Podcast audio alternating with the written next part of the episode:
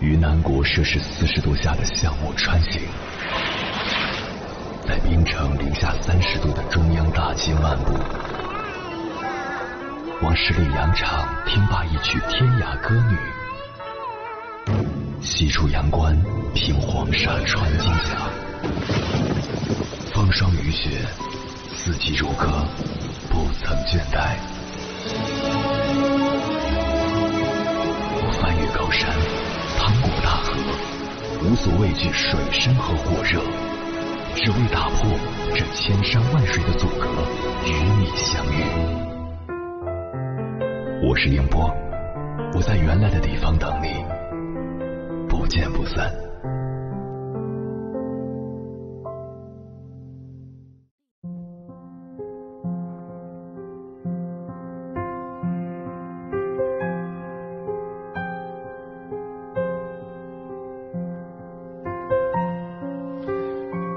做情感节目多年，时不时就会有听友问我，为什么自己老是遇到渣男或渣女？为什么自己总是受困于某种关系，受困于某种痛苦？实际上，这样的剧情早就在他们的内心深处上演。之前看过这样一个故事，是个温婉优雅的女孩，但性格温柔的她常常会在亲密关系中受挫。按她朋友的话来说，娜娜是个吸渣体质的人。明明容貌秀丽、能力优异、性格也不错的娜娜，在她男朋友那里总是成了一个不懂事、没能力、只能依靠男人的弱女子。他们总是摆出一副长者的姿态来对待我，跟他们在一起，我总觉得自己是一个什么都不懂、什么都不会的坏小孩。娜娜跟她的朋友如此说道。娜娜也很无助，不知道为什么自己总是会陷入这样的有毒关系中去。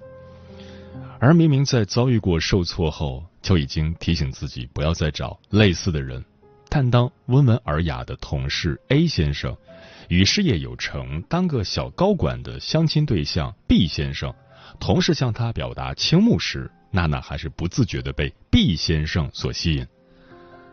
身边的朋友都不太赞同娜娜选择 B 先生，在他们看来，A 先生虽然跟娜娜薪酬一样。但 A 先生会考虑别人的感受，处处体谅别人；而 B 先生虽然薪资不错，但当惯了领导的他，总是会在私下的相处当中不自觉的端起领导做派。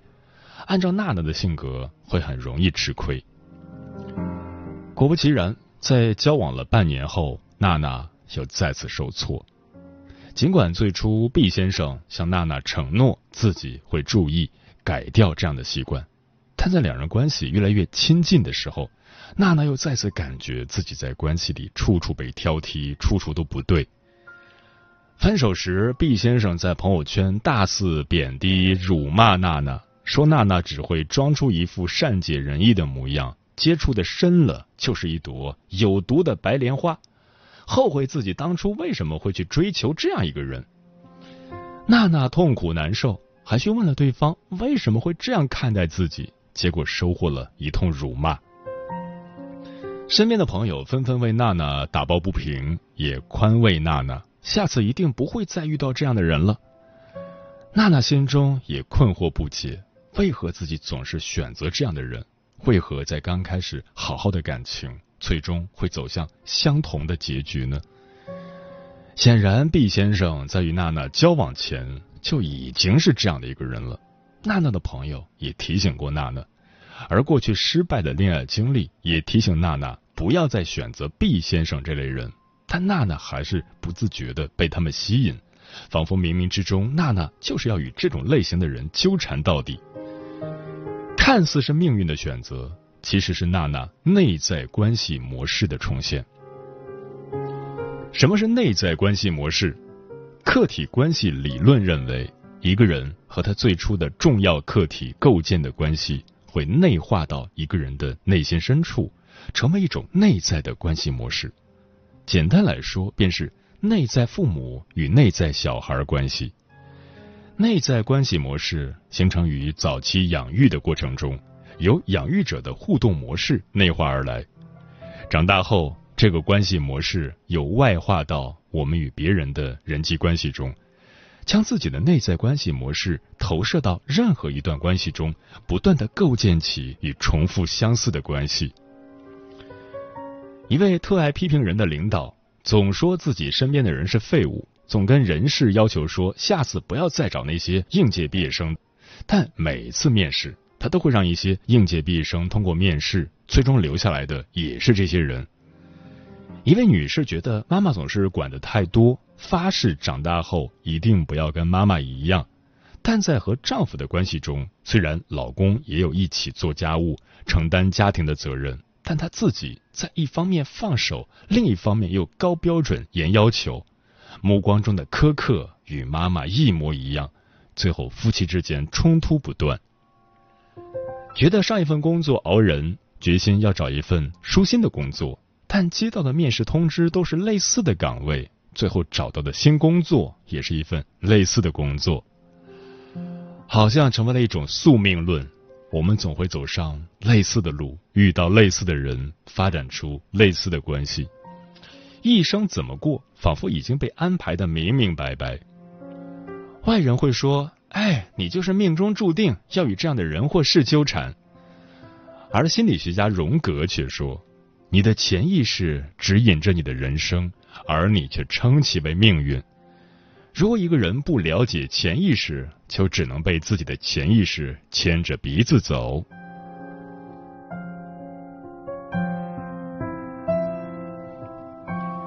我们以为的命运，不过是潜意识中拿着一份关系脚本，不断的寻找、选择那位能与我们一起重演这份脚本的人。而表面上，我们总是迫不得已的反复选择痛苦。娜娜的父母一直都是这样对她的，他们从来不夸她，而只是一味的挑剔她、指责她。从小到大，她听到最多的是：“你看谁谁谁，再看看你自己，丢人。”在这种亲子关系中，父母永远是高高在上的，挑剔、批评着小孩小孩在父母面前唯唯诺诺，什么都做不好。当这一关系模式内化后，娜娜的内在关系模式就是挑剔的内在父母和被挑剔永远不够好的内在小孩。由此搭建起来的关系脚本便是：关系中一方去当被挑剔的小孩，而另一方来当挑剔的父母。不同的内在关系模式构建出不同的关系脚本。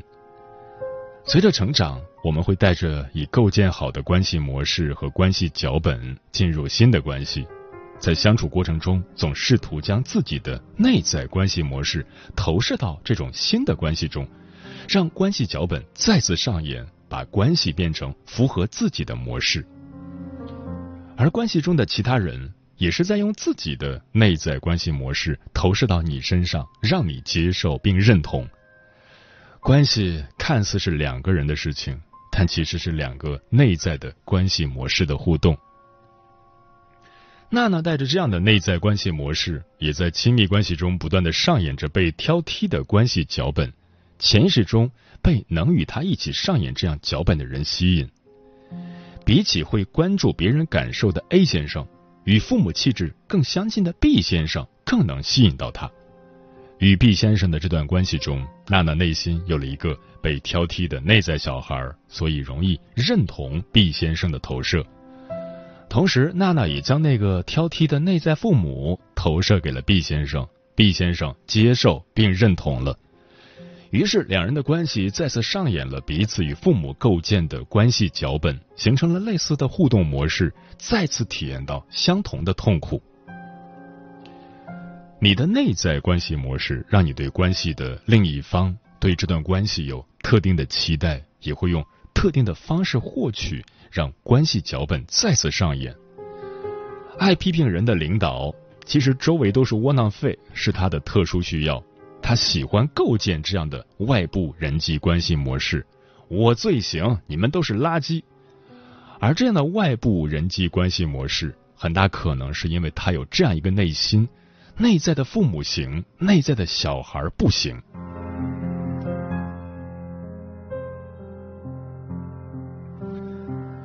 人际关系的互动不仅仅是我们与其他人在言语行为上的互动，还有来自潜意识的互动。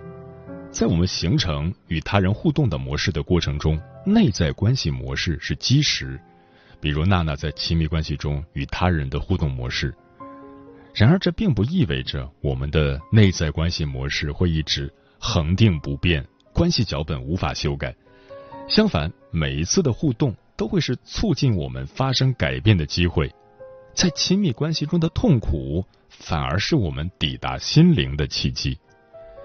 内在关系模式并没有好坏之分，重要的是我们遇到怎样的人，选择了怎样的人，他会对这个模式产生什么样的影响。所以，觉察自己有着怎样的内在关系模式，在与人互动中学会多一双眼睛，可以帮助我们看清关系中的困惑，找到问题的症结所在，也可以与爱人重新构建起一段滋养双方的关系，避免两人相互伤害。而有的时候，当局者迷，困于其中的人不一定能看到牢笼之外的事物，这时候。也可以寻求专业人士的帮助，在心理咨询师的帮助下去看清自己的内在关系模式，重写关系脚本。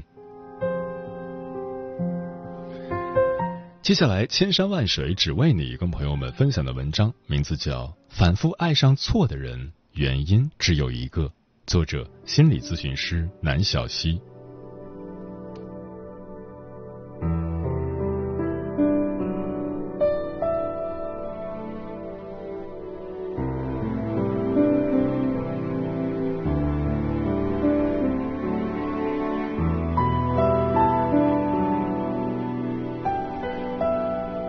生活中，很多人都会表达这样的困扰：他们总放不下负面、消耗型的关系。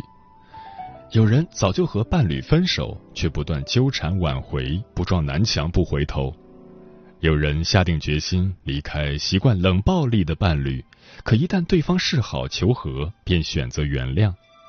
对他们来说，似乎有某种强烈的动力驱使着自己坚持留在不舒服的感受里。尽管痛苦，却心不由己，无法潇洒转身。类似的关系模式背后，究竟在发生什么呢？这让我想到一位男性的故事。他找到了一个比自己大十岁的妻子，因为心疼妻子年轻时复杂坎坷的经历，他非常乐于扮演呵护者的角色。结婚后的几年里，他无比温柔体贴，将妻子捧成手心里的公主。谁知有一天，他突然记忆起妻子的过往经历，开始用恶毒的语言攻击她。而造成这种急剧变化的原因是，他爱上了另一个大自己十岁左右的离异女性，对方正带着两个孩子艰难的过着生活。后来，他跟妻子离婚，开始对那个离异女性呵护有加。没过多久。他发现自己根本无法将对方从艰难的处境中拉出来，反而让自己也陷入到消耗的状态中。于是他开始怀疑自己是不是又选错了人。听起来，这位男士的举动实在让人费解。首先，他会反复被年长很多的苦情女人吸引，成为他们的拯救者；其次，他可以表现出非常体贴温柔的一面。但这种好却可以突然收回，一下子荡然无存，谈不上是真正的爱。究竟是什么原因让他不断陷入与大龄女人的情感纠缠呢？原来他有一个不负责任的父亲，年轻时不断流连在外，纵情声色。后来父母离婚了，父亲继续花天酒地的过着逍遥日子。母亲便离婚不离家抚养孩子长大，母亲心里藏着很多难解的恨和委屈，总是毫不避讳的在孩子面前流泪。每当这个时候，她总会像个小丈夫一样，用稚嫩的小手轻轻擦去母亲的眼泪，贴近她，用身体和语言温暖她，安慰她。但这些拯救不了母亲的心结。母亲的性格越来越暴力古怪，有时候他受不了母亲的状态，就会对母亲冷淡。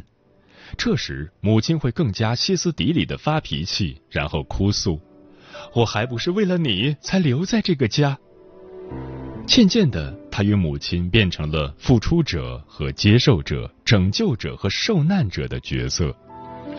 母亲先是把自己的眼泪和痛苦错误的转嫁到儿子身上。面对痛苦的母亲，她无论如何努力，都注定了无法代替父亲，让母亲变成一个快乐自足的女人。于是，她产生了无比强烈的内疚感。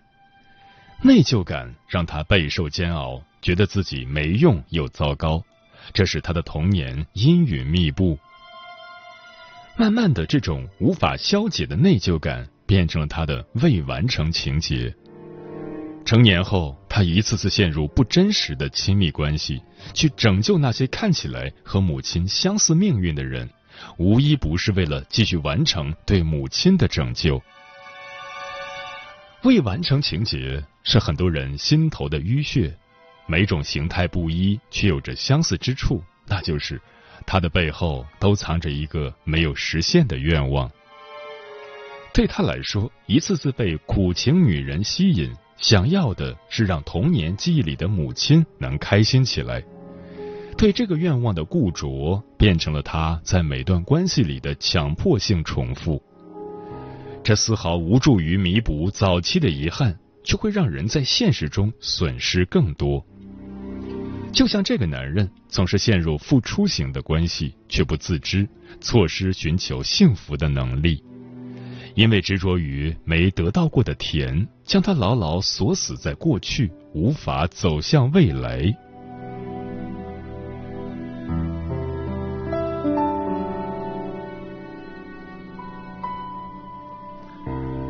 如果你也像这位男性一样，在关系中由于某些未完成情节，正在经历一次次消耗型关系的轮回，这时可以做些什么呢？我想起电影《深海》中那个渴求母亲关注和爱的小女孩。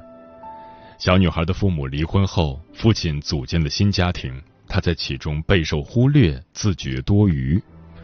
而母亲从不主动联系她，甚至告诉她不要再联系了。但小女孩一直无法释怀，想念母亲，想去找她。可能是受痛苦的指引，她在一次旅行中落入海里。在昏迷的梦魇中遇到海精灵，带他继续寻找母亲的爱。在他的脑海里，一直有一段挥之不去的记忆，全家人一起快乐的庆祝他三岁的生日，并说着永不分离的誓言。这个回忆向他释放出无法释怀的甜度，但是他再也不可能乘坐时光列车回到他三岁的场景，停留在那样的甜蜜里。事实是，母亲不够爱他，所以才冷漠以对，不再联系他。他需要承认自己有个不够爱他的母亲，放下继续验证妈妈还爱我的愿望。最后，在现实世界中，有个陌生人放弃生命救了这个小女孩。从这个人的身上，他明白，原来自己一直都是值得被爱的。这才终于接纳不被母亲爱的遗憾。要接纳这种事实确实很难。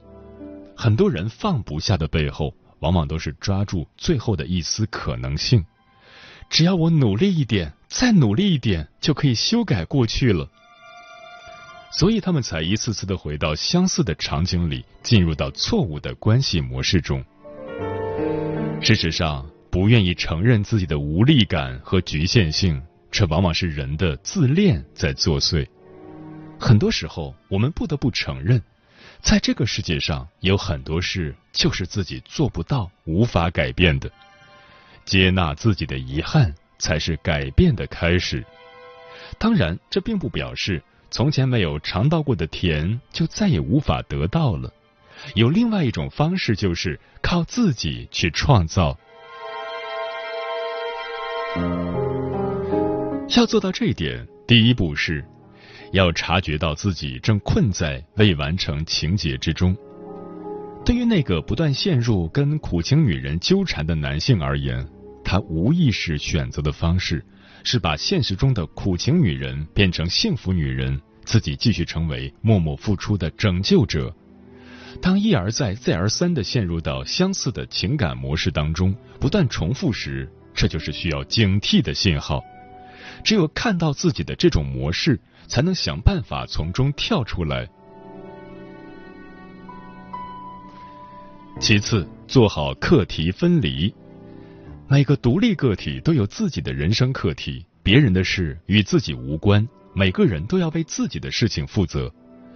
很多人过去的得不到，不能证明自己不够好，得不到冷漠父亲的回应，得不到养育者的肯定，那是因为这些人有自己的人生课题。同理，只有他明白拯救母亲不是自己的任务，才会在心理上完成和母亲的告别。最后，寻找真正健康的关系。当他愿意放弃上演拯救者被拯救者的戏码，才能停止旧有的模式，转而去寻找被关注、接纳、看见的正向关系体验，不再反复陷入受虐的重复中，转而有机会去体验被正确对待的感觉。而被正确对待过的人，将会去寻找更多被正确对待的关系。自此，新世界将会慢慢为他打开大门。从人的天性来看，我们容易近乎偏执的渴望生命中每件事都有始有终，只是我们往往用错了方式，执着于修复未完成，想回到过去是一种执念。重获力量去创造新的体验，过好当下。才是真正意义上的完整。当我们愿意承认局限，接纳过去的遗憾，才是真正打破那个自己创造的牢笼，重获自由的时刻。